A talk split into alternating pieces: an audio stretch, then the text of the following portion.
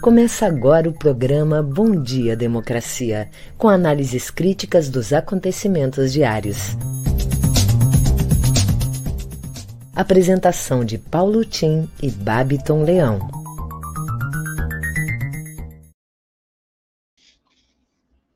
Bom dia, democracia. Bom dia, democratas de todos os quadrantes do Brasil caros companheiros que nos acompanham aqui diariamente nessa jornada de avaliação crítica de manchetes e notícias da mídia corporativa, né? Meus amigos aqui da equipe, convidados de hoje, o meu abraço. Friozinho hoje, hein? Estou aqui preparado para o que der e vier. Bem, antes de mais nada, um aviso da Rede Estação Democracia. Até o dia 20 de julho, a Rede e Facate, Faculdades Integradas de Taquara, é, promovem o seminário sobre desenvolvimento do Rio Grande do Sul, disparidades regionais. Os temas debatidos pelos palestrantes serão transmitidos pelos canais da Rede e Facate nas suas redes sociais. E nesses canais você encontra também a programação do seminário. Fique, pois, antenado, véspera de eleição, procure compreender esses caminhos e alternativas para o desenvolvimento do Rio Grande do Sul com os técnicos mais qualificados e experientes sobre essa matéria. Bem, aqui, portanto, estamos abrindo o nosso Bom Dia Democracia são oito horas e dois minutos em Brasília, capital da esperança, aquele lugar do tempo futuro, como dizia Santo Agostinho, onde depositamos as nossas expectativas de que melhoremos todos nós, que melhore a humanidade, melhore o país em que nós vivemos. E os nossos olhos, se eles pousam no dia 2 de outubro, sempre lembrando que o 3 de outubro é uma data magna para o Brasil e é uma das façanhas. Eu sei que essa história de façanhas, quando a gente fala isso entre os progressistas, fica todo mundo com o pé atrás. Porto Alegre foi a sede das grandes façanhas que, de certa maneira, marcaram o século XX no Brasil. Dentre elas, de onde saiu a Revolução de 1930, em 3 de outubro, comandada pelo presidente do Rio Grande do Sul, que era o Getúlio Vargas.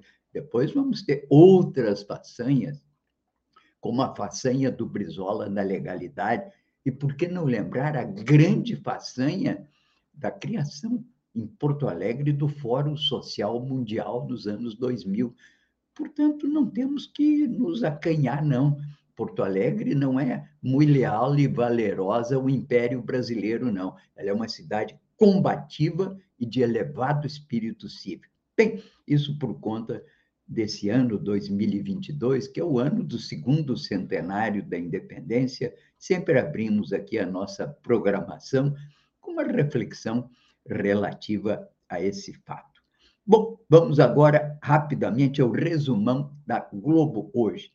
O anestesista Giovanni Quintela Bezerra, que estuprou uma mulher durante o parto num hospital do Rio, está sendo investigado por outros cinco estupros. Digo eu que, ouvindo a delegada, ela diz tratar-se de um serial killer. É um assassino, é uma pessoa completamente perturbada, porque é inexplicável o que ele fez, ou o que costumava fazer. E a Câmara dos Deputados aprovou, ontem, em primeiro turno, a PEC Kamikaze, que concede uma série de benefícios sociais às vésperas da eleição. Deve acrescentar, inclusive, mais 2 milhões de famílias que estão na fila, estavam na fila do Bolsa Brasil estão na fila e devem ser beneficiados. Com isso, o governo espera reverter uma situação desfavorável do presidente Bolsonaro no pleito eleitoral. Acreditam que vai os analistas não acreditam muito nisso, que não haverá tempo, e também não acreditam que o povo descole, digamos, esse programa do que é o programa feito pelo Lula, que era o Bolsa Família. Bem, nove prédios do centro de São Paulo afetados pelo incêndio, que já fez dois é, bombeiros feridos e que podem, inclusive, vir a desabar. Preocupação no centro, que é um centro nevrálgico do comércio de produtos mais populares na cidade de São Paulo. Recomenda-se a muitas das pessoas que vão do Brasil inteiro fazer compras em São Paulo que esperem um pouco, porque a rua está interditada. E representantes da oposição pediram ao procurador da República ontem que as investigações sobre o assassinato de Marcelo Arruda, tesoureiro do PT, em Foz, sejam feitas por autoridades federais. O nosso Aras não se manifestou é muito favorável, ele disse que vai esperar o processo que para ele está sendo bem conduzido pela promotoria, pela polícia do Paraná. E a Agência Nacional de Energia, conclui aqui o G1, de Energia Elétrica, a ANEL, reduziu tarifas de energia distribuidoras em várias localidades do país. Enquanto isso, o movimento nacional pela reestatização da ANEL, tendo inclusive até como inspiração o caso da França, que na semana passada anunciou a reestatização do seu setor elétrico. Já começa a ganhar corpo no Brasil inteiro com um manifesto já à disposição de quem queira assinar. Vai hoje na nossa newsletter. Bem, essas as principais notícias do dia. Vamos ver agora as manchetes selecionadas aí pelo Babiton. Bom dia, Babiton. Bom dia, democracia. Bom dia, Paulo Tim. Bom dia para toda a nossa audiência. Trago agora algumas das principais manchetes do dia, iniciando pelo G1. Câmara suspende votação da PEC Kamikaze após primeiro turno e apagão em sistema e Polícia Federal irá à Câmara investigar falha na votação. Fome no Brasil. Programa Profissão Repórter mostra pessoas e cães esperando restos de açougue. Lula pede a militantes que recusem provocações. Aspas, não precisamos brigar. Congresso aprova orçamento secreto para 2023 sem obrigar pagamento. Na Folha de São Paulo, ligação de Bolsonaro a irmãos e Rita, viúva, e outros familiares de petista assassinado. Anvisa decide nesta quarta se aprova o uso de Coronavac para crianças de 3 a 5 anos. Cunhada de ex-secretário de Bolsonaro ganhou cargo de forma ilegal, diz Ministério Público Federal. Na CNN, OMS mantém pandemia da Covid-19 como emergência internacional. No Estadão, União Brasil quer Meirelles como vice de Garcia e abre crise com MDB em São Paulo. Trabalhador que ganha um salário mínimo e meio pode ser obrigado a pagar imposto de renda. Jornal Brasil de Fato. Ex-assessor de Trump admite ter planejado golpes de Estado. No Bom Dia Democracia de hoje, desta quarta-feira, 13 de julho, nós vamos receber a professora da Rede Municipal de Ensino e uma das articuladoras, perdão, do cursinho Popular Quilombo, Tavana Nunes Santos, que vem trazer aqui para a gente o lançamento do Comitê Popular da Lomba do Pinheiro. E também a advogada e coordenadora da Força Tarefa contra o Feminicídio da Assembleia Legislativa aqui do Rio Grande do Sul, Ariane Leitão, que vem conversar com a gente sobre o combate ao feminicídio. Em seguida eu volto com as notícias locais. É com você, Paulo Tim. Ok, muito obrigado, Babiton. Bom, estamos aqui apresentando Bom Dia Democracia, um programa da Rede Estação Democracia, com apoio da Central Única dos Trabalhadores do Rio Grande do Sul, a Durg Sindical, Sindicato dos Sapateiros de Campo Bom e Cressol. Nosso programa, Bom Dia Democracia, um contraponto à grande mídia corporativa na defesa da informação independente, como um direito da cidadania e da democratização da imprensa. Sim, democratização da imprensa nos termos da Carta Mundial da Mídia Livre, aprovada no Fórum Mundial de 2015 e em revisão agora pelo Fórum Mundial da Mídia Livre do México. Informação independente e democratização da imprensa são requisitos da democracia e da construção de um mundo justiça cada vez maior para todos.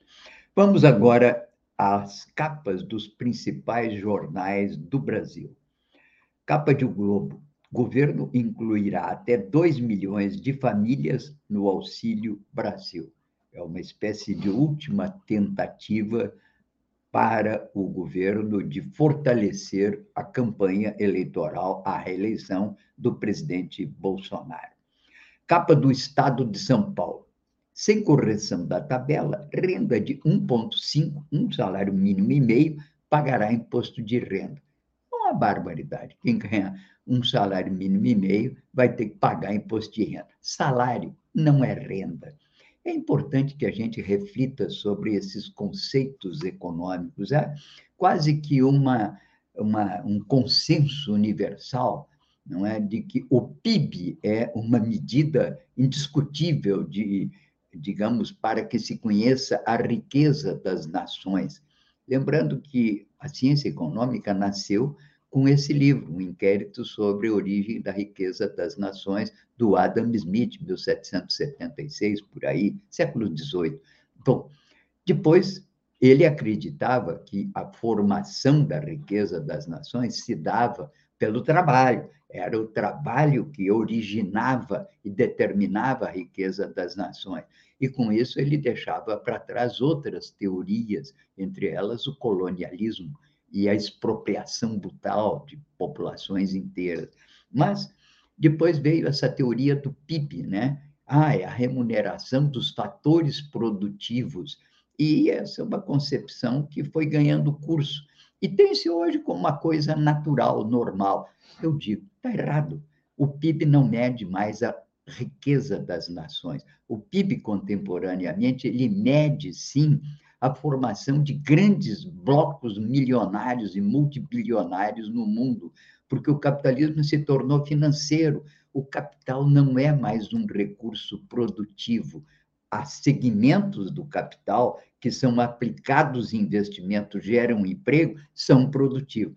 Esse capital financeiro, ele é disruptivo, ele não é produtivo, ele é improdutivo. Ele leva, inclusive, nações inteiras, classes, grupos sociais, à absoluta decomposição. Portanto, temos que começar a pensar melhor nesses conceitos. Bem, imagine, cara ganha um salário mínimo e vai pagar imposto de renda, como se salário fosse renda.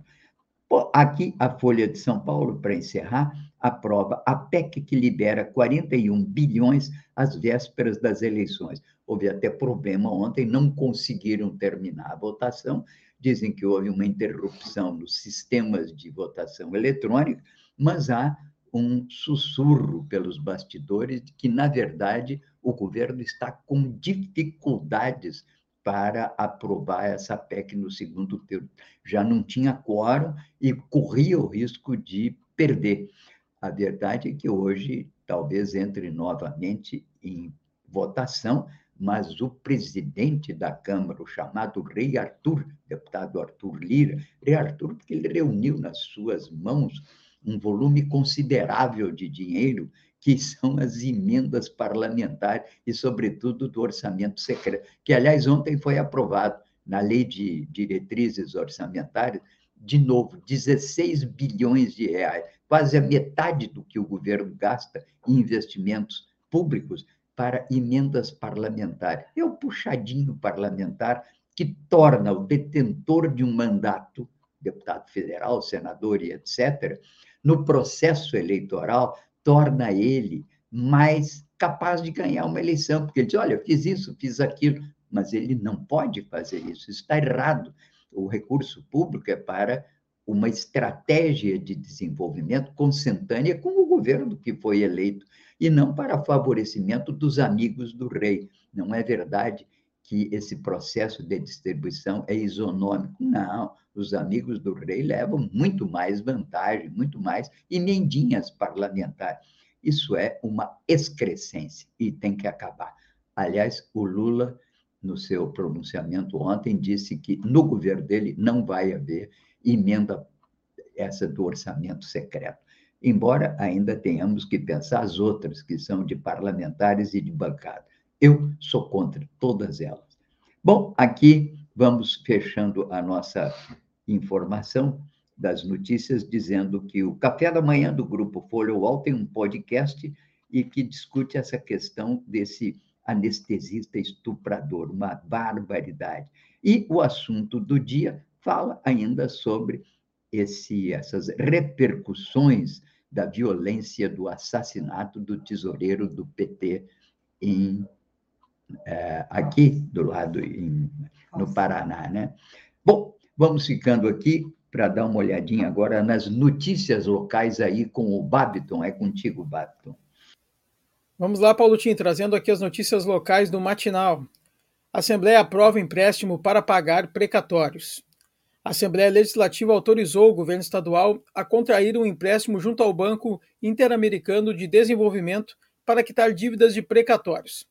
O projeto de lei aprovado ontem prevê que o crédito de 500 milhões de dólares, 2,68 bilhões de reais, terá garantia da União. Como parte do acordo do regime de recuperação fiscal, o Estado precisa quitar até 2029 um estoque de 15,2 bilhões de reais em precatórios. A lei prevê ainda que os pagamentos deverão ser feitos em acordo direto com os credores. Embora o precatório mais antigo seja de 1987, o passivo do Estado começou a se avolumar no governo Antônio Brito entre 1995 e 98.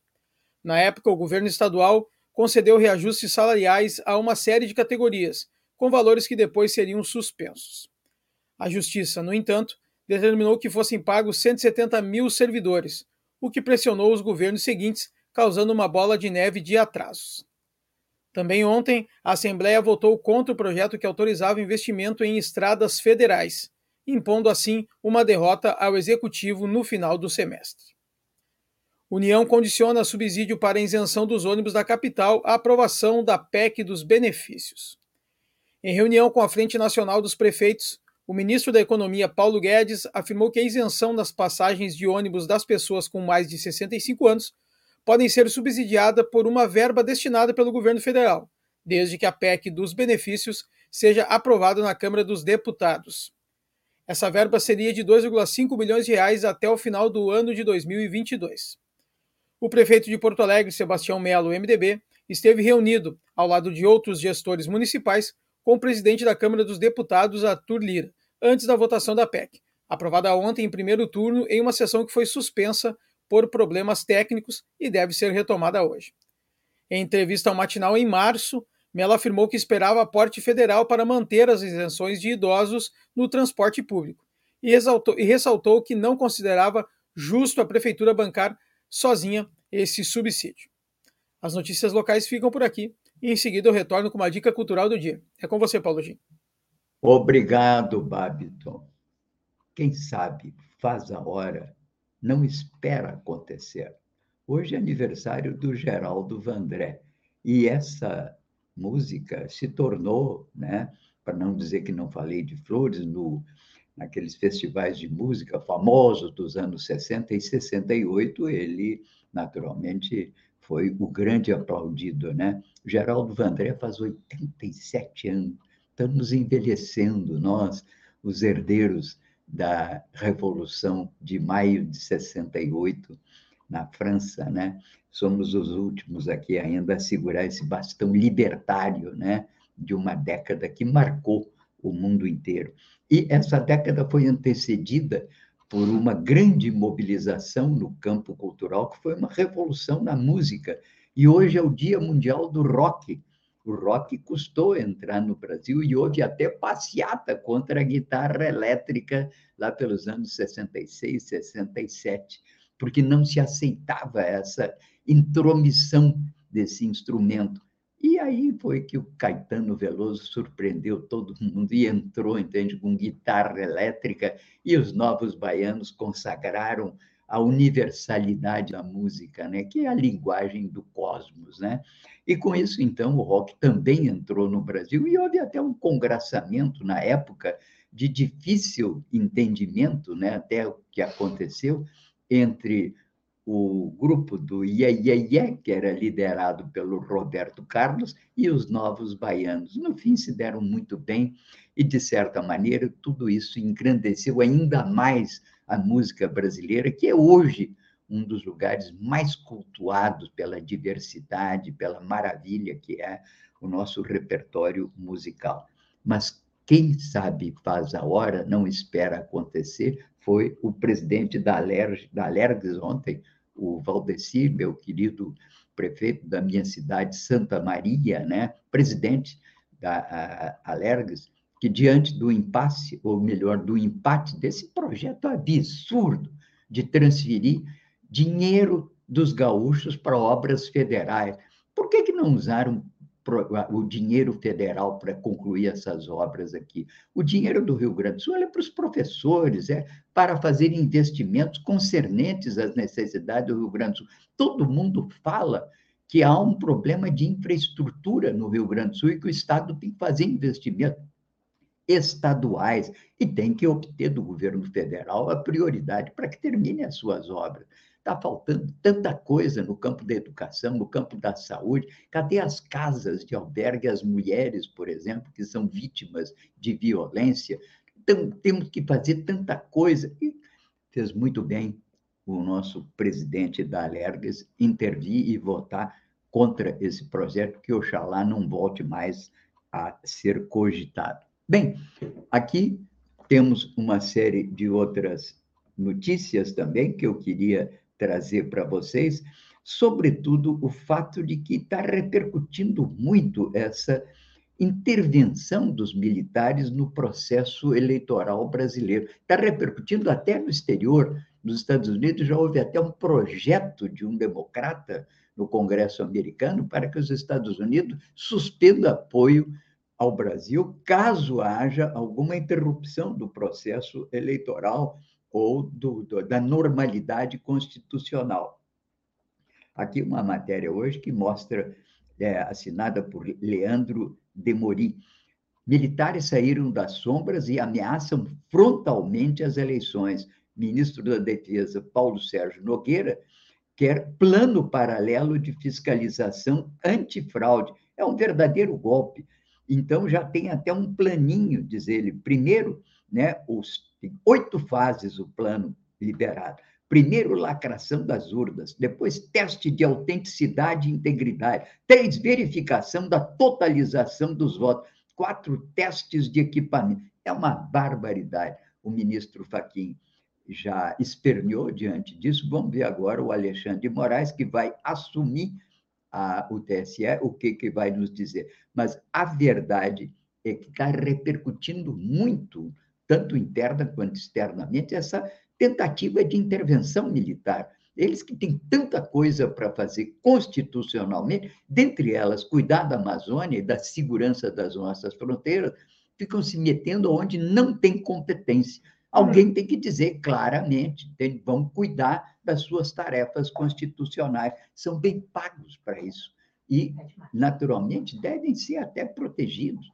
Bom, Aqui, matéria do Brasil de fato ainda fala, de olho na caserna, uma análise das Forças Armadas e da participação militar da política no mês de junho. Boletim do Instituto Tricontinental faz um balanço da atuação das Forças Armadas. Também o Brasil de fato mostra que Forças Armadas pedem ao TSE arquivos de eleições, campanha de Lula, se reúne com Moraes e tenta discutir isso. Os militares, sabe o que, que eles querem? Querem documentos sobre as eleições de 2014 e 2018, sobre as quais Bolsonaro prometeu expor, entre aspas, tudo o que aconteceu, ou seja, tentando levantar suspeitas de vinculação ideológica de uma instituição, de um superior tribunal eleitoral, no processo político brasileiro. Aí tem coisa. E, vejam, Vejam bem onde isso vai parar. Ontem, um ex-assessor de Trump, naquela comissão do Senado que investiga as ações do Trump naquela invasão do Capitão, na qual ele está cada vez mais atolado. Pois o John Bolton afirmou ontem, que era assessor do Trump, que ajudou a planejar golpes de Estado não aqui, não nos Estados Unidos, mas em outros lugares. É, a matéria está também no Brasil, de fato, e mostra essa intervenção e articulação entre grupos, porque esse Bolta também é de extrema direita, e já há uma verificação de que há, na verdade, uma ligação entre movimentos que são naturalmente de inspiração fascista e de tentativa de fascistização do mundo ocidental, coisa que parece que está perto de acontecer se o Trump voltar aos Estados Unidos. Em tudo isso, o Faquin se vê, naturalmente, é, obrigado a alertar para o perigo que está acontecendo no Brasil de intervenção militar e de tentativa de ruptura institucional. É um assunto que merece a nossa reflexão e vários grupos já estão se organizando para não apenas ficar nas notas e no manifesto, mas de defesa da democracia papel significativo nisso cumprem os chamados comitês populares, que estão se disseminando no Brasil inteiro como mecanismo, instrumento de defesa da democracia para garantir a segurança do, da continuidade institucional do país. Bem, vamos agora com o Babiton. E já passei da hora, mas Babiton, por favor, traga para nós as dicas do dia. Vamos lá, Paulutinho. Hoje, dia 13 de julho, Dia Internacional do Rock. Então, a gente aqui tem que também abordar um pouco isso, trazendo, já pegando o gancho lá que o Paulutinho falava sobre os festivais da música brasileira de 64, uma época muito linda lá da música brasileira. E o Paulutinho também comentou sobre o rock quando foi implantado e agora, hoje, Dia Internacional do Rock. Eu quero convidar o pessoal, convidar não, mas avisar, né, que tem a banda aqui clássica do estado, a Rosa Tatuada, vai reunir amigos em uma celebração no Dia Mundial do Rock. Né, vão dominar o palco do Opinião, que a gente sabe ali na José do Patrocínio 385. Hoje, a data que marca né, o Dia Internacional, o Dia Mundial do Rock, perdão, foi escolhida pelos gaúchos da Rosa Tatuada para celebrar o estilo musical e a própria trajetória. Com 37 anos de estrada, serão 38 agora em novembro, a banda de hard rock está preparando um show diferenciado com a participação de vários convidados especiais e um setlist homenageando clássicos do rock, em especial aqui os feitos no Rio Grande do Sul. Você pode comprar ingressos, os ingressos no Simpla e os ingressos variam de 40 a 80 reais. Então hoje, Rosa Tatuada aqui no Bar Opinião em Porto Alegre. Aí a partir das 20 horas já começa a movimentação lá para poder acompanhar a banda no Dia Mundial do Rock. A dica do dia fica por aqui. Em seguida, eu retorno com as nossas convidadas de hoje. É com você, Paulo Tim. Ok. Bom, aqui lembrando sempre que também o Brasil, de fato, traz é, diariamente uma, um roteiro das atividades culturais em Porto Alegre. Você não sabe que aí, às vezes, não pode, não gosta do rock, né? Eu gosto, mas você quer ver um filme ou ir a um concerto, Bom, aí está a agenda cultural do Brasil de Fato, que pode lhe ajudar a procurar um programa nesses dias frios, depois um vinhozinho, né? E que pode fazer o romance da noite, né? Bem, é, o, estamos aqui já em cima da hora e estamos já com a nossa convidada aí, e eu passo para ti então, Babito, para chamá-la. Vamos lá, Paulutinho. Bom Dia Democracia recebe agora a advogada e coordenadora da Força Tarefa contra o Feminicídio na Assembleia Legislativa Gaúcha, Ariane Leitão. Bom dia, Ariana. Ariane, perdão, seja bem-vinda. Bom dia, bom dia, obrigada pelo convite. Seja muito bem-vinda aqui ao nosso programa. Ariane que vem conversar conosco um pouco sobre aí o, a luta contra o feminicídio, né? A gente vem acompanhando, infelizmente, semana a semana, casos e casos contra as mulheres e cada vez mais surreais. Essa semana tivemos o caso do anestesista com uma mulher anestesiada, uma coisa. Uh, não tem nem o que falar sobre isso, não tem como, como explicar. É, é uma coisa doentia, né, Ariane? Então, ontem, conversando com a Ariane, ela me passou que da Força Tarefa, né, que está trazendo aí um relatório contra o feminicídio, no combate ao feminicídio 2020-2021, que foi disponibilizado pela Assembleia Legislativa. Ariane, fala um pouco para a nossa audiência aí sobre o relatório por favor. Bem, eu queria agradecer a oportunidade, Babiton, aí, todo dar, mandar um abraço a todo o pessoal é, da Estação Democracia.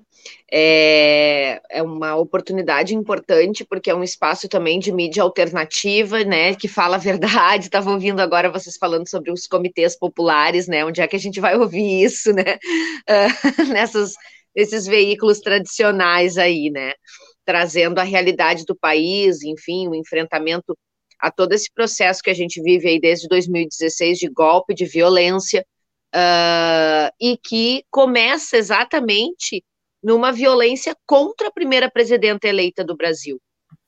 É, nós, do movimento de mulheres, do movimento feminista, costumamos dizer né, que a situação nunca foi fácil para nós no Brasil.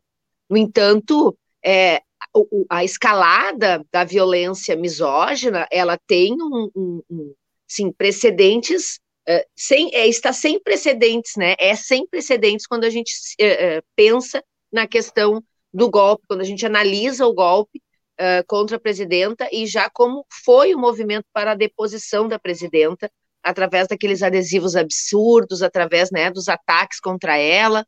Então, estou fazendo um histórico, nós não temos muito tempo, né? Mas um histórico rápido aqui, para as pessoas também conseguirem compreender um pouco do que a gente vive hoje em 2000 2022, desde 2016, né, quando veio o golpe. Então, esses dias eu estava em Caxias e uma das meninas disse isso, é que nós estamos, ah, estamos cansadas, Ariane, nós estamos desde 2000, desde que a Dilma caiu sem parar. Ela disse isso para mim, né? Uh, uma militante da Marcha Mundial de Mulheres. E é verdade, é assim que as mulheres se sentem, né? Sobretudo o movimento feminista, que é um movimento né, de mais radicalidade, no sentido de enfrentar essas violências todas. A gente, é, eu costumo dizer, a gente não, não, não, se surpre, não, não se surpreende mais, mas ainda se choca, como foi o caso desse. desse Exatamente. Desse. Uh, é, desse coisa, né? Desse ser. Desse ser, né? Porque, na verdade, vocês vejam, se a gente for fazer aqui uma retrospectiva, a gente não tem tempo para isso, pode ficar, de repente, uma dica aí para o próximo, um, um, outro momento, né, Babiton, para a gente conversar. Claro. Uh, se a gente for fazer uma retrospectiva, assim, da situação das mulheres, sobretudo depois do, depois do início do governo Bolsonaro, é realmente muito ruim, é muito preocupante, é ultrajante o que nós vivemos uh, no Brasil, e aqui no Rio Grande do Sul não deixa de ser diferente. Né? Nós temos, e aí é isso que o relatório da Força Tarefa traz. Uh, desde a retirada de direitos através do corte do orçamento público, desde a não, do não cumprimento da Lei Maria da Penha, né? desde a não aplicabilidade correta uh, da lei do feminicídio, né? desde a, da, não, da, da não observância né? e da não identificação da mulher brasileira e gaúcha como sujeitas de direito dentro do Estado gaúcho, dentro do Estado brasileiro. E por que eu digo isso? Porque todas as políticas que têm a ver com as mulheres estão sendo cortadas ou já foram cortadas nesses últimos quatro anos, tá? Três anos e meio. E é o que está acontecendo no Rio Grande do Sul. O Rio Grande do Sul tem uma política tão ruim, maquiavélica e cruel quanto o Bolsonaro. O governo Eduardo Leite, neste aspecto, não tem nenhuma diferença do, do, do, do, governo Bolsonaro. Ah, mas ele não é. Ah, não, o Bolsonaro não fala. Sim, o Bolsonaro fala horrores, né? Pratica horrores. E aqui o Eduardo Leite é pior, eu acho, às vezes, porque ele diz, ele mente.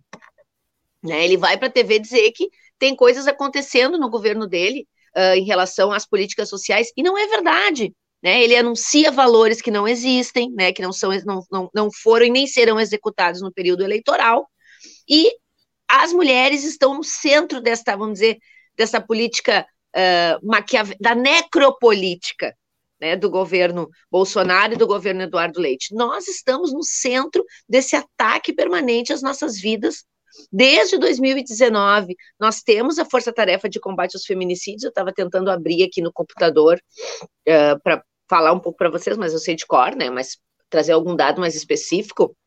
Mas desde uh, 2019 a gente tem essa, é, essa força-tarefa que é, é, junta, na verdade, é, é uma ação integrada da, da, da Assembleia Gaúcha, da Câmara dos Deputados e do Senado Federal, através da iniciativa de parlamentares, uh, nós começamos a fazer ações é, no sentido de mobilizar os movimentos de mulheres, o movimento feminista, o movimento de criança e adolescente, o movimento de direitos humanos e os poderes instituídos no Rio Grande do Sul, no sentido de alertar e cobrar, como é o papel do, do legislativo, ações no que tangem ao enfrentamento a esta morte, a esse tipo de crime, a esse tipo de morte, que são os feminicídios.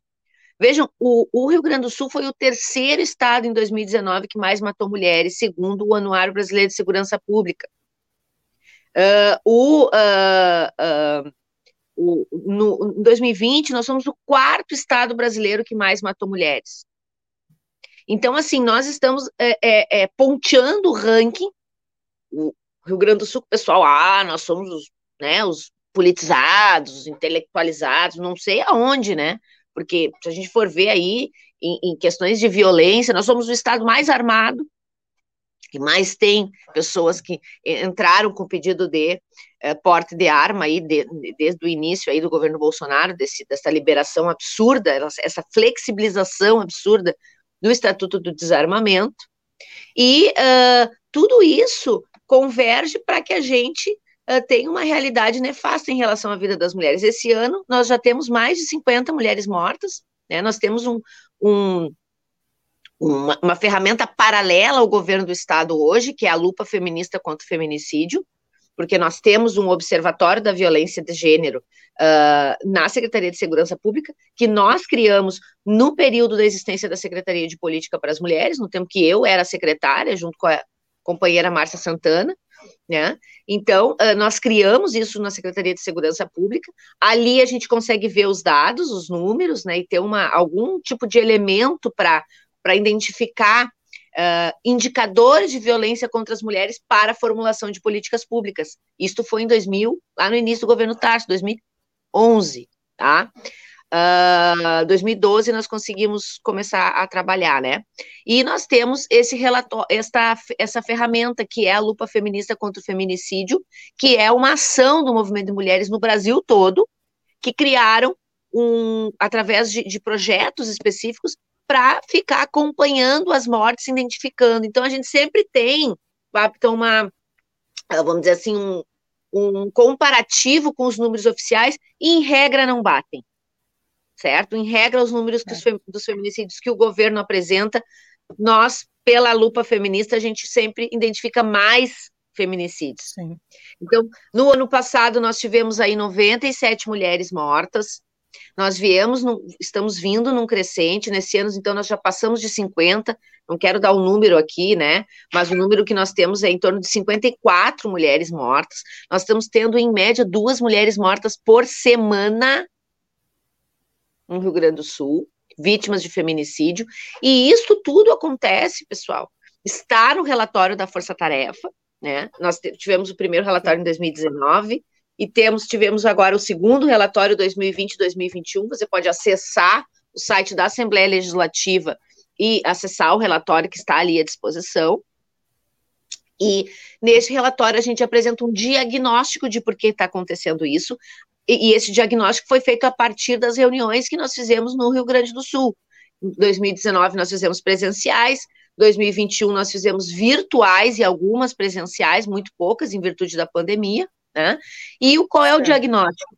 Não tem orçamento público para uh, enfrentar a violência contra a mulher, não tem orçamento público para organizar as redes que a Lei Maria da Penha determina, e o pior, nós temos o fechamento do Centro Estadual de Referência contra a Mulher, que é o principal equipamento que nós temos para o enfrentamento da, da, da, violência contra a mulher, através das políticas públicas. Esse centro que foi totalmente reequipado e reinaugurado em 2013, se, vem se mantendo há muitos anos, Papton, pelo movimento de mulheres, Sim. né? Governo sai governo, entra governo, seguiu. Este governo fechou. Fechou no ano passado, transferiu para um buraco lá no centro administrativo e hoje não tem sequer nada em funcionamento.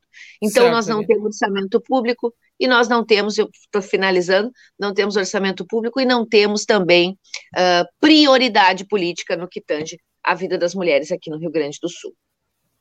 Ariane, o nosso tempo, óbvio, é curto, mas eu já vou deixar o convite para a gente te receber outra vez para falar sobre esse tema também, que é muito importante aí, que não tem né, como trabalhar dessa maneira. Bom, muito obrigado por nos receber, por disponibilizar um, um pouco do tempo e, e vir aqui conversar conosco.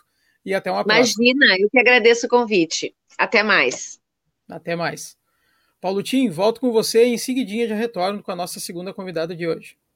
Perfeito, sem dúvida. Obrigado, então, Babiton. Obrigado também a Ariane Leitão, né? Que volta sempre trazendo notícias. Aliás, só reiterando, né? Dizer, o, o governo diz que não tem dinheiro para dar proteção às mulheres, fecha centros importantes, não teve dinheiro para fazer um programa de complementação de renda, né? Para as populações vulneráveis, e queria transferir dinheiro para obras federais, quando o orçamento do governo federal acaba se debulhando em emendas do orçamento secreto para fazer puxadinho aqui ou acolá para garantir a eleição do Centrão.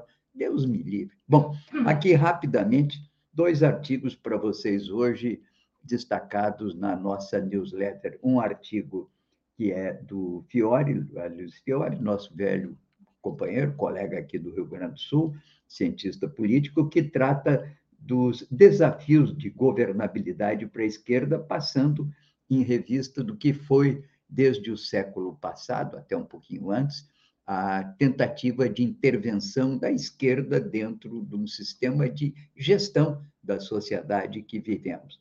Ele está aí hoje distribuído pelo boletim da ETED. Mas aqui trago também, levo para vocês um artigo do Vladimir Safat, filósofo, psicanalista, conhecido analista da conjuntura brasileira, cujo título é A Guerra como Continuação da Política. Ele chama atenção dessa tentativa de naturalizar a lógica de guerra que foi transformada política sob o governo Bolsonaro numa coisa normal, né, de relação entre pessoas. Diz ele, numa guerra não há razão para demonstrar consternação pela morte de inimigos. Pelo contrário, faz parte da lógica da guerra essa promoção não só da crueldade, como inclusive a falta de qualquer empatia pelo inimigo morto. Mas aqui agora tenta-se fazer isso, diz ele, com a minimização de assassinatos que tem claro é clara natureza política, como se fosse, entre aspas, incidentes não muito diferentes de uma briga de trânsito, como falou o líder do governo da Câmara, ou como falou o vice-presidente Mourão, que disse: ah, no fim de semana é isso, bebem demais e acabam se esfaqueando e se matando um ao outro. Essa é uma tentativa calculada, diz ele, porque estamos numa situação em que se procura generalizar essa lógica de milícias que marca o fascismo é, sob Jair Bolsonaro. E ele até chama a atenção de uma coisa, a peculiaridade desse tipo de regime que tão, estamos vivendo, ela não é propriamente dirigida a militares das instituições de Estado, ela é mais dirigida para elementos da polícia que já têm um tipo de cultura muito própria do uso da violência contra supostos inimigos. E ele começa, e aqui termina, dizendo que o objetivo do governo é esse: é fazer com que cada brasileiro que aceite essa política se transforme num miliciano, na lógica de miliciano. E aí o risco de que esses assassinatos, que são como, né, que se chama assim, lobos solitários, entende, do bolsonarismo, atuem indistintamente ao longo do processo eleitoral e depois trazendo consequências horrorosas para a estabilidade social e política do Brasil, com inevitáveis mortes. Muito interessante o artigo do Vladimir, que deixo aí para vocês para a leitura de hoje. Bom, então vamos, Obapton, contigo aí para a nossa próxima convidada. Vamos receber agora no Bom Dia Democracia a professora da Rede Municipal de Ensino e uma das articuladoras do Cursinho Popular Quilomba, Tavama Nunes Santos. Bom dia, professora, seja bem-vinda ao nosso programa. Está com o microfone fechado, professora. Bom dia a todos, muito obrigada pelo convite. A gente que agradece por você aceitar e poder conversar aqui conosco. Bom, quero que você fale aqui com a nossa audiência, por favor, sobre o lançamento do Comitê Popular da Loma do Pinheiro, quais os objetivos desse comitê e como será esse trabalho. Claro, nós tivemos o lançamento do comitê na última quarta-feira, num grande ato, numa grande atividade aqui na Lomba do Pinheiro, no coração da Lomba do Pinheiro, na Parada 10. Uh, e ele foi uh, um momento muito importante de articulação, de agregação das forças vivas aqui da região, em especial das nossas cozinhas comunitárias, né, a fim de minimizar um pouco uh, o sofrimento da população da periferia da nossa cidade. Nós moramos e, e somos militantes sociais aqui da Lomba do Pinheiro, que é um bairro da periferia de Porto Alegre, um bairro de 100 mil habitantes, uma das menores rendas per capita de Porto Alegre. Então, uh, esses comitês, eles foram lançados, na verdade, são comitês uh, capilarizados em várias vilas da nossa comunidade, e na quarta-feira, então, a gente foi, a gente fez um movimento de articular a ação, né, de uma forma mais unificada desses comitês, de combate à fome e ação da cidadania. Uh, esse ato contou com uma participação de mais de 300 pessoas, e a, a, particularidade, assim, não foi uma junção de 300 pessoas, foram 300 pessoas que estavam ali representando associações de moradores, cozinhas comunitárias, as diversas religiões, comunidades indígenas, o pessoal das ocupações, escolas, o nosso cursinho pré-vestibular, né, uh, o Quilomba. Então, foi Conselho Popular, né, também um grande articulador aqui na região. Então, na verdade, foi uma, uma sinergia que nós uh, construímos para que as ações, em especial das cozinhas comunitárias, tivessem uma ação mais sintonizadas e articuladas. Certo. E teve participação de muita gente também, uh, não só da comunidade, né? Mas muita gente na formação desse comitê, uh, professora. Sim, sim, nós tivemos uh, pessoas que não moram aqui na Lomba do Pinheiro, que são nossos parceiros, sindicatos, centrais sindicais, escolas de samba aqui da nossa região, nós temos quatro escolas de samba aqui na região, e contamos com a participação muito especial do Stedley, que não pôde estar, estava acometido com Covid, não pôde estar pessoalmente, mas fez uma transmissão ao vivo, online para nós, né, fez projeção de telão, então, a, o que ele conversou conosco foi de extrema importância, foi um, um encontro assim festivo, de denúncia, de afirmação da vida, mas também de formação. Né? Ele colocou assim uh, para a comunidade um aspecto mais geral da conjuntura nacional, da questão da produção de alimentos, da insegurança alimentar, porque às vezes nas comunidades, e como é uma comunidade periférica, muitas pessoas acham que é um problema isolado, né? Ah, é porque nós somos uh, pobres, é porque a gente mora na periferia, é porque eu estou desempregado. Então, as, muitas vezes, uh, naquele trabalho imediato dos comitês localizados, a gente não tem perna nem tempo de fazer uma formação mais política, de dar dimensão nacional e internacional, o Sérgio colocou isso, dessa problemática da fome. Né? Então, foi um momento muito importante de formação uh, para todos nós. E agora, com o comitê lançado, quais os próximos passos, professor? É, os próximos passos, assim, uh, são as reuniões periódicas que nós faremos, né? Porque vou dar um exemplo muito prático, assim. Bom, as cozinhas, é, a Loma do Pinheiro é um bairro com 36 vilas, né? E nós temos várias cozinhas comunitárias, restaurante popular aqui na região. Uh, dava o acaso, por exemplo, de três cozinhas comunitárias distribuírem alimentação no mesmo dia da semana, por exemplo. E daí as famílias migravam a pé.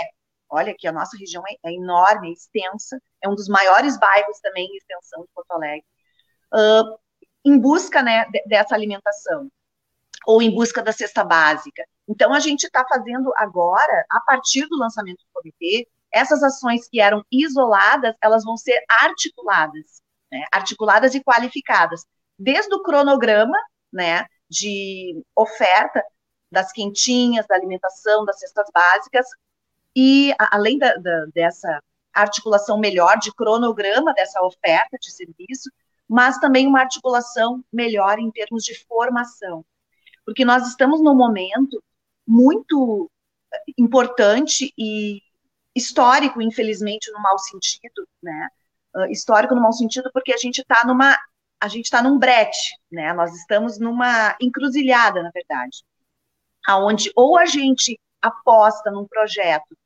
que prime pela vida, pelo ser humano, ou a gente, né, uh, se aventura na barbárie, que é o que a gente já está vivenciando. A questão da fome, ela é, não é de hoje, infelizmente, né? Eu, lembro, eu resgatei aqui uh, a campanha do Betinho de 93, Brasil sem fome. Depois os nossos governos, os governos da, da Frente Popular, uh, tanto nacionalmente como o governo Lula, aqui em Porto Alegre, mais cedo começamos, né, o governo Olívio Dutra, nós tivemos várias uh, iniciativas para minimizar e tentar diminuir essa exclusão né, em relação à segurança alimentar. Aqui em Porto Alegre nós tivemos vários programas, né, uh, desde compras coletivas, uh, incentivo à produção primária nos bairros periféricos, né, de caráter rural aqui, né, de vocação rural aqui na nossa cidade, com isenção de PTU para aqueles proprietários que uh, incrementassem ou que não loteassem, né, as suas áreas investissem na produção orgânica, na produção de alimentos. Tudo isso na perspectiva de segurança alimentar para a comunidade. Uh, nós tivemos o núcleo de, de atendimento sociofamiliar, a FASC, que deixou de ser FESC e ficou FASC porque ela abraçou a política pública de assistência social no município. A assistência social antes era um favor das primeiras damas, né, através do mapa, antes dos governos da Frente Popular. Então, se construiu muita coisa, se erradicou uma cena triste que nós estamos vivendo nas sinaleiras de Porto Alegre e, inclusive, na Lomba do Pinheiro, nas periferias. Se erradicou o trabalho infantil em Porto Alegre, que está voltando, né? Então, uh, a fome, essa problemática não é de agora, mas se combateu com políticas públicas e se diminuiu essa exclusão. Né? Então, depois do golpe, eu peguei aqui os dados mais atualizados, a informação que eu tenho hoje está gritante, mas que desde 2018 o Brasil está adentrando novamente no mapa da fome da ONU. Então, todas as políticas, sim, todas as políticas, sim, desde 2018. Hoje ele já consta. Uhum. Exato. Hoje ele já consta, mas em 2018 ele já dava sinais de que, bom, a exclusão, a insegurança alimentar está, está uh, em ascendência. Uh, então, todas as políticas que nós tínhamos a nível municipal e a nível nacional, elas foram precarizadas, foram uh, destruídas por esses governos né, atuais, tanto no nível municipal, estadual e federal, e isso agravou por demais a vida nas comunidades. Né? E agora nós estamos com este governo que adotou a necropolítica, que a gente né, tenta desenvolver bastante esse conceito, uh, para excluir mesmo, para descartar. E a periferia de Porto Alegre, em especial, falo da nossa, porque é onde moro e trabalho e milito, uh, nós já temos esse sentimento de exclusão, de discriminação, de preconceito, de secundarização, né? Uh, são bairros dormitórios, são bairros que não têm investimento em tecnologia. A CEITEC de Porto Alegre, ela é sediada na Lomba do Pinheiro e o governo federal, né? Quer sucatear, quer entregar. Uh, o nosso bairro são 100 mil moradores, e isso é um projeto, né? Você, a, a colega que me antecedeu estava falando, isso não é do acaso, é um projeto. Nosso bairro, com 100 mil moradores, tem uma escola de ensino médio, uma escola de ensino médio, conquistada no orçamento certo. participativo da época do Olívio Dutra. Então já, já existe toda uma exclusão de serviços uh, de serviços públicos, acesso a transporte coletivo, a vagas na creche, a ensino médio, abastecimento de água, precarização nas vias públicas, enfim, todo um, uma toda uma exclusão no modo de vida das pessoas. Né? Então, a gente já mora longe do centro. Quando a gente quer qualificar o ambiente que nós vivemos, com trabalho, com estudo, com educação, com lazer, com obras públicas, os governos interditam. Porque foi isso que aconteceu no nosso bairro e no nosso país. Uma interdição de um modelo de desenvolvimento crescente que nós estávamos. Né? Então, é muito triste isso e a gente precisa se articular com os movimentos sociais para reverter esse quadro. Certo, professora, muito obrigado. Nosso tempo está acabando já, está acabando o nosso programa. Eu quero lhe agradecer pela disponibilidade em nos atender.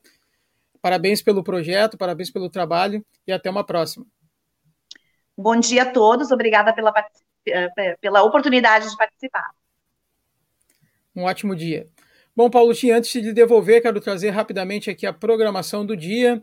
Hoje, Espaço Plural, que acontece de segunda a sexta, das 14 às 15 horas, com a apresentação de Solon Saldanha, vai abordar os caminhos para uma economia sustentável e recebe para conversar sobre esse assunto para uma entrevista exclusiva o professor de economia da Unicamp, curador do estudo e do projeto sobre ecodesenvolvimento do Instituto Lula, Pedro Paulo Bastos, às 14 horas aqui na rede, das 14 às 15.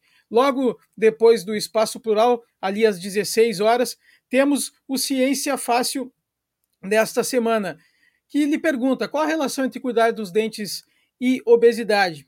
Pois vamos receber o doutor em, em odontologia, Flávio Demarco, para responder essas questões.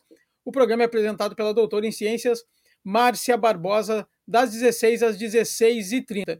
E hoje ainda temos seminário de desenvolvimento regional aqui do Estado. Hoje o programa vai, o seminário, na verdade, vai abordar o papel das cooperativas na promoção, na promoção do desenvolvimento do Rio Grande do Sul e nas suas regiões.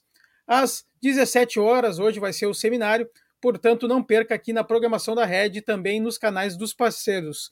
Aproveitem e sigam os canais da Rede, assine o canal no YouTube, no Facebook também dá para lá seguir a gente no Instagram, no Twitter, no Spotify, na nossa rádio web estaçãodemocracia.com. Um bom dia a todos e volto com você, Paulo Tim. Ok, muito obrigado. O Babito, obrigado a Tavana também, Tavama, né? É, Tavana Nunes, muito boa a sua intervenção, muito obrigado. Bem, vamos aqui trazendo algumas notícias relativas aqui ao Estado, né? Mãe, pai e filho são presos por suspeita de aplicar golpe dos nudes em esteios de polícia. Mais de 50 pessoas já foram presas por golpe semelhante na cidade o homem é suspeito de participar do golpe com as mulheres e que já estão detidos. Enfim, que coisa é essa, né? Bom, aqui notícia também dá conta de uma campanha de arrecadação Boleto Mais Um, que busca ampliar base de doadores. É considerada uma campanha afetiva e financeira. E a rede busca ajudar mulheres, pessoas trans e travestis matéria no Brasil, de fato, também. E lideranças do combate à fome exigem políticas públicas da Prefeitura de Porto Alegre. A capital gaúcha tem cerca de 30 cozinhas comunitárias que fornecem duas mil refeições semanais. Volta e meia, trazemos aqui para entrevista no nosso Bom Dia Democracia pessoas que organizam essas cozinhas comunitárias que são sinais de grande fraternidade aqui na nossa cidade podia ser a muito combativa, valorosa e fraterna cidade de Porto Alegre. Abaixo esse lema de muito leal e valerosa que nos conferiu um império escravocrata e que mantinha o Brasil como um dos países mais atrasados do mundo do século XIX. Bem, e aqui o importante, né? Os comitês populares, uma iniciativa que vai crescendo em todo o Brasil, mas aqui uma matéria do Brasil, de fato, mostra comitês populares, dois pontos, brotos de solidariedade sobre novas arenas, com cozinhas solidárias, pontos de culturas, cooperativas, capacitações, hortas comunitárias, alguns caminhos possíveis. Aliás, são exatamente atividades como essas que podem fazer florescer nos municípios o que nós sempre chamamos aqui de economia solidária, tem um projeto na Prefeitura de São Paulo, do vereador Suplicy, que procura colocar institucionalmente em prática um conjunto de ideias que foram desenvolvidas por Paulo Singer, à época que era um secretário de Economia Solidária no Ministério do Trabalho. Portanto, vamos conhecer melhor e disseminar esses comitês populares e a ideia que é uma ideia que não é exatamente do sopão, nem de ação social, é de fermentação do empreendedorismo social e que tem, inclusive, ações do campo da cultura, no campo social.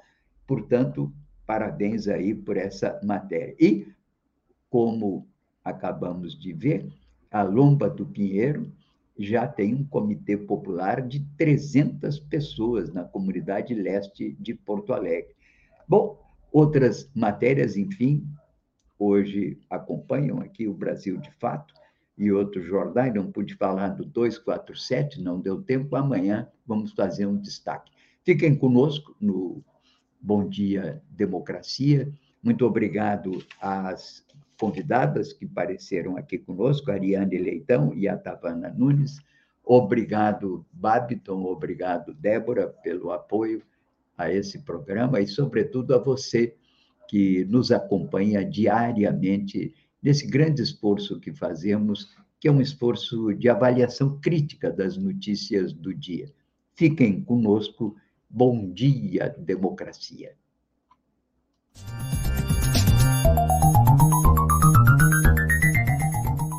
Este foi o programa Bom Dia Democracia. Nos encontramos amanhã às 8 horas.